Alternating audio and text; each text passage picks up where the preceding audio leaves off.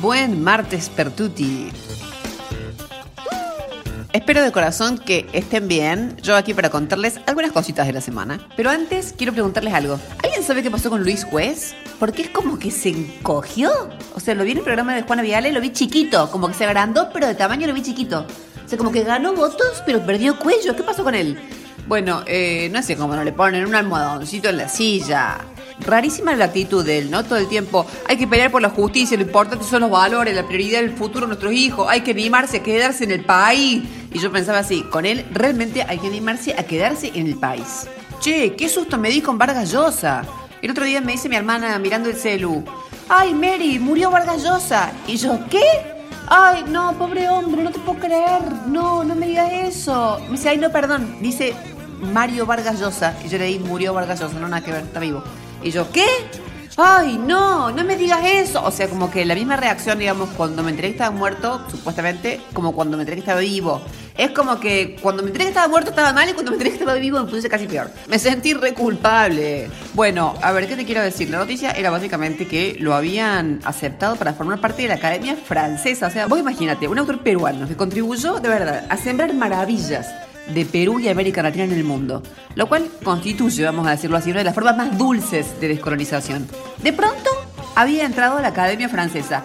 ¿Y sabes por qué me dio tristeza? Porque sentí que realmente había muerto Vargas. Bueno, Elisa Carrió estuvo de fiesta. No sé por qué de alguna manera me parece que ese es como también el estado natural de Laila.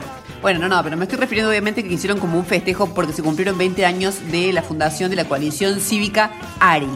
Lindísimo, cantaron, bailaron, o sea, Lilita, cantó, bailó con mariachi, eh, habló, dio cátedra. Claro, porque hay que decir, Lilita, más allá de ser una estrella rutilante del mundo de la política, es una excelsa catedrática. Entonces habló y la verdad es que instruyó muchísimo a su audiencia. El contrato moral es la suma de la confianza más la ética, porque la ética es el resultado de la solidaridad multiplicada por la fraternidad, ¿está? Sabiendo que la fraternidad no es otra cosa que el amor menos la pasión sobre la comunidad. Bueno, en fin, eh, la verdad es que todos aprendieron muchísimo de matemática y después de eso, bueno, que la vas a cada uno a su casa. Bueno, en otro orden de cosas, Beatriz Arlo dijo, no tengo pruebas para hablar con optimismo del futuro de la Argentina. Yo creo que tendría que haber dicho, no tengo pruebas para hablar. Punto. O sea, esta mujer se pasó la vida hablando porque se le ocurre y ahora de repente se nos pone en pirita. O sea, ¿qué pasó? Aparte me mata, che, porque dice, yo todo lo que digo sobre la sociedad lo veo en la calle. ¿Qué es la calle?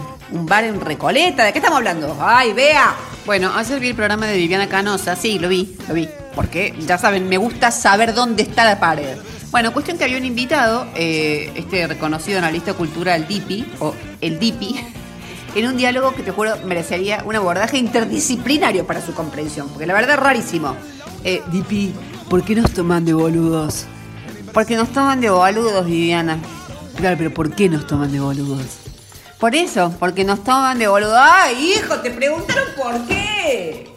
Bueno, para terminar quiero hablar obviamente del elefante en el living, me estoy refiriendo a Omicron, que lógicamente nos tiene un poquito ansiosos a todos. A ver, se dice que es una amenaza preocupante, que es mucho más contagiosa que Delta, que ya entra a Europa y a América Latina, que la situación es de emergencia, pero que no entremos en pánico. a esta altura ya estoy un poquito nerviosa con los titulares que ponen los diarios, caramba. A ver, es como esos carteles que lees en los aviones, viste, que dicen si cae el avión no entra en pánico. O sea, a lo mejor entro en pánico por ver el cartel y nunca cae el avión. Pero a ver, quiero decir, es ansiógena la situación, pero sobre todo es ansiógeno cómo la estamos construyendo. Y no es una cuestión discursiva, es una cuestión bastante más profunda, es epistemológica. ¿Es qué?